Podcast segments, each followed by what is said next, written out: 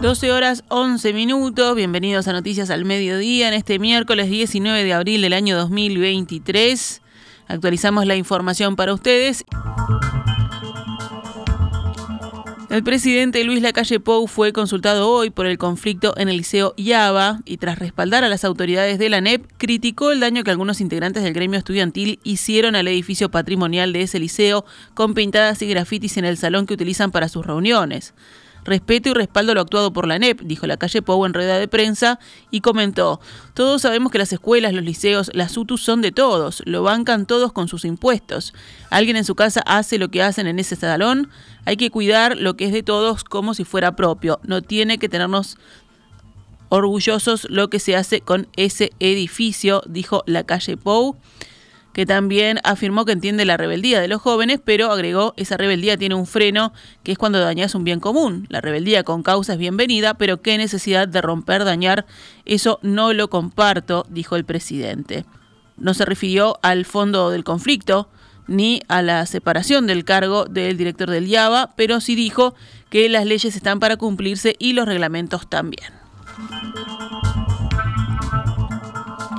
El sindicato de funcionarios de ANCAP resolvió hoy detener las tareas en el área de mantenimiento, administración y logística de la refinería de La Teja.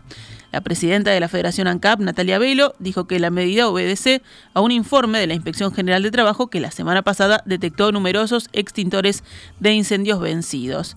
Según declaró Velo, ha subrayado, la inspección del Ministerio de Trabajo se realizó el jueves 13 de abril en la refinería de La Teja y allí se intimó a la administración a regularizar la situación.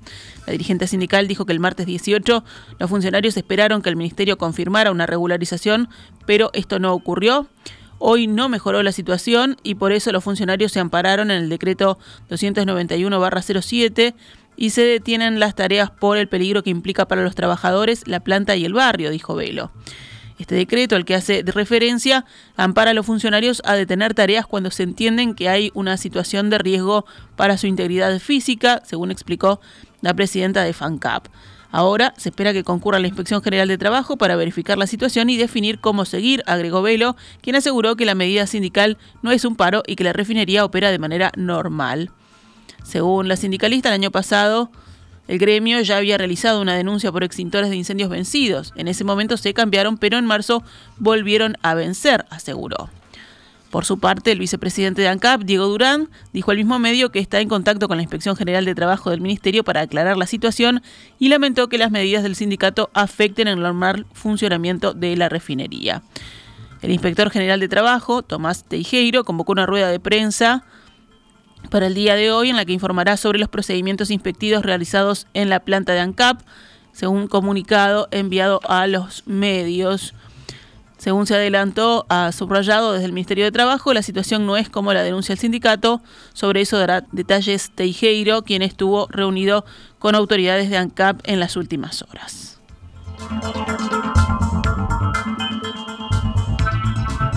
Blancos, Colorados y Cabildo Abierto acercaron ayer posiciones y acordaron criterios que permitirán que hoy existan 50 votos en la Cámara de Diputados para aprobar el proyecto de ley de tenencia compartida. Luego de una reunión de más de tres horas entre integrantes de esas fuerzas políticas, se llegó a un consenso que levantó las objeciones que tenían varios diputados de Ciudadanos al texto original, al tiempo que permite que blancos y cabildantes sigan respaldando la iniciativa. Según la diaria, se incluirá un agravante en los casos de calumnia y simulación de delito para cuando uno de los padres presenta contra otro una denuncia falsa para así interrumpir el régimen de visitas. También se agregará la posibilidad de que el juez pueda valorar muy especialmente los casos que aquellos progenitores que estén formalizados por denuncias penales y que supongan un riesgo para el interés superior del niño. El proyecto en lo previo contará con el respaldo de toda la coalición de gobierno, salvo el del diputado Iván Posada del Partido Independiente, que votará en contra. El texto deberá volver al Senado, que deberá ratificar estas modificaciones para convertir este texto en ley. El Poder Ejecutivo resolvió que la emergencia agropecuaria, cuya vigencia vence el próximo 24 de abril, se extenderá por cinco meses más. El ministro de Ganadería, Agricultura y Pesca, Fernando Matos, anunció ayer públicamente la decisión luego de recibir una recomendación del Comité de Emergencia Agropecuaria.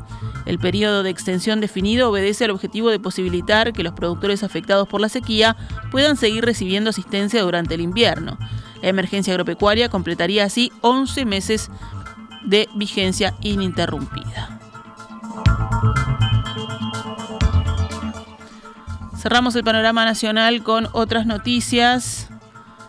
A 48 horas de que dos ladrones se llevaran un millón de pesos de una estación de servicio en Maldonado, fue cometida una rapiña similar pasadas las 21 y 30 horas de la noche de ayer en la misma ciudad.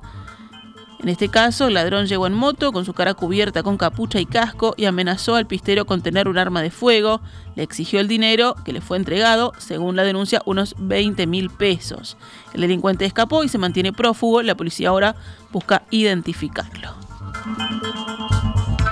El ciudadano ruso Alexei Silvaev, vinculado a la trama de los pasaportes uruguayos apócrifos otorgados a ciudadanos de ese país, llegó a un acuerdo con Fiscalía y cumplirá una mixta que prevé prisión efectiva y libertad vigilada.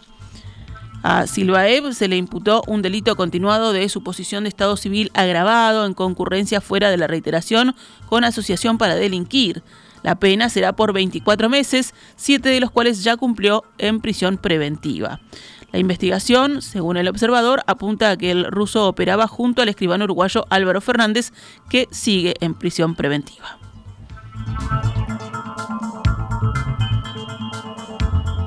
12 horas 18 minutos, nos vamos al panorama internacional. La Corte Suprema de Estados Unidos debe pronunciarse hoy sobre una píldora abortiva de amplio uso en el país que se encuentra en el centro de un rompecabezas legal desde que un juez sembró confusión al querer suspender su vigencia. Menos de un año después de revocar el derecho constitucional al aborto en el país, el alto tribunal de mayoría conservadora fue llamado a examinar el tema por el gobierno de Joe Biden después de fallos judiciales contradictorios. Lo que está en juego es el acceso al fármaco mifepristona en todo el territorio estadounidense. En combinación con otro medicamento, la mifepristona se usa para más de la mitad de los abortos en Estados Unidos. Más de 5 millones de estadounidenses ya lo han tomado desde su autorización por parte de la Agencia Estadounidense de Medicamentos FDA hace más de 20 años. El rey emérito Juan Carlos I regresó hoy a España de modo más discreto que en su anterior visita hace casi un año la primera desde que se instaló en Abu Dhabi perseguido por los escándalos y que provocó una enorme controversia. Sin anuncio oficial ni confirmación de la Casa Real, el gobierno o alguna autoridad local, el jet privado emiratí que transportaba a Juan Carlos aterrizó en el aeropuerto de Vigo poco antes de las 14 horas locales. El antiguo monarca de 85 años llegó procedente de Londres, donde la noche anterior asistió a la victoria del Real Madrid ante el Chelsea 2 a 0 en partido de fútbol de la Champions League. El rey saludó a la prensa sin hacer declaraciones desde el coche que le llevó del aeropuerto a la residencia en el pueblo costero de su amigo y compañero de regatas, el empresario Pedro Campos, donde se alojó la última vez. También en esta ocasión se prevé que navegue con su equipo y que esté en San Censo para la Copa de España, que tendrá lugar el sábado y el domingo en el Club Náutico de esa localidad, a la que precederán algunos entrenamientos. Más de 155.000 empleados públicos en Canadá iniciaron hoy una huelga para exigir aumentos salariales frente a la inflación y se esperan interrupciones en los servicios federales de impuestos, inmigración y pasaportes, según anunció su sindicato. Después de meses de negociaciones con el gobierno del primer ministro Justin Trudeau, la Alianza de la Función Pública de Canadá dijo que no había logrado llegar a un acuerdo sobre los incrementos del costo de vida. Según el sindicato, se espera que casi un tercio de los servidores públicos canadienses formen piquetes en más de 250 lugares. Estamos en el comienzo de una huelga histórica para alcanzar un acuerdo que tenga en cuenta el costo de vida, dijo a periodistas el presidente de la Alianza de Función Pública de Canadá. Entre otras demandas, los empleados del gobierno buscan un aumento salarial del 13,5% durante tres años o un 4,5% anual para mantenerse al día con la inflación. El sindicato también quiere más flexibilidad para el teletrabajo. Después de que se revirtieran las restricciones por la pandemia, se esperaba que los empleados públicos que habían trabajado de forma remota regresaran a sus oficinas dos o tres días a la semana antes del 31 de marzo. El gobierno ha respondido ofreciendo un 9% repartido en tres años. La tasa de inflación de Canadá se desaceleró al 4,3% interanual en marzo, después de alcanzar un máximo de más del 8% en junio. Cerramos con deportes. Liverpool perdió ayer como visitante 0-2 frente al Independiente del Valle y sigue sin sumar en dos fechas de la fase de grupos de la Copa Libertadores. El equipo negro y azul se ubica sin unidades en la última posición de la tabla tras dos derrotas consecutivas. La primera de ellas fue 0-3 de local ante Corinthians. En el cierre, además de la primera ronda, Liverpool deberá medirse ante Argentinos Juniors. Por Copa Libertadores, Nacional recibirá hoy al Deportivo Independiente Medellín. En tanto, Danubio visitará a Guaraní en Asunción por la Copa Sudamericana.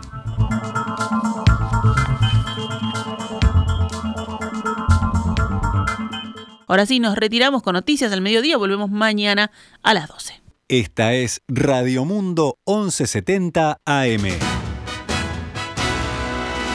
¡Viva la radio!